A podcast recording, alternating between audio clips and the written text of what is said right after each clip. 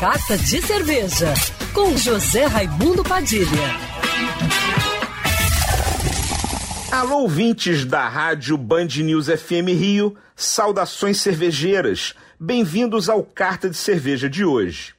A cultura cervejeira no Brasil deu um passo muito importante essa semana. O Instituto Nacional de Propriedade Industrial, INPI, deu ganho de causa para a cervejaria Bamberg, de Votorantim, interior de São Paulo, para continuar utilizando o termo Helles em suas cervejas do tradicional estilo alemão Munique Helles.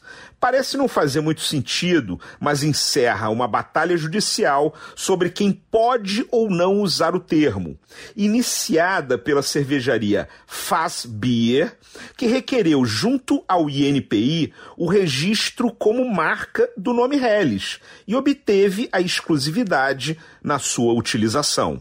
Na sequência, essa cervejaria moveu processos contra outras cervejarias que utilizavam o nome Helles em suas receitas que eram desse estilo, como a Raimundo Helles da Bamberg. A decisão do INPI demonstra amadurecimento da indústria cervejeira, porque entende que apesar da Faz Beer ser detentora da marca Helles, não tem exclusividade no nome, porque se trata de um termo atribuído ao estilo de cerveja que é conhecido em todo o mundo.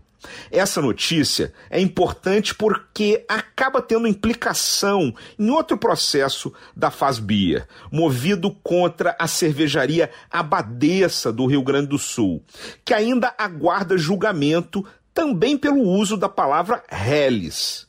Isso ajuda a impedir que qualquer cervejaria se aproprie de estilos, insumos ou técnicas simplesmente através do registro do nome como marca própria.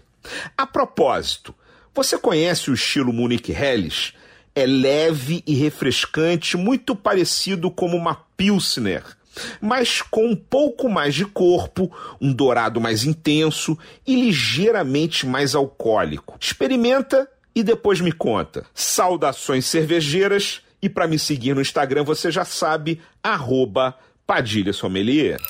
Quer ouvir essa coluna novamente? É só procurar nas plataformas de streaming de áudio. Conheça mais dos podcasts da Band News FM Rio.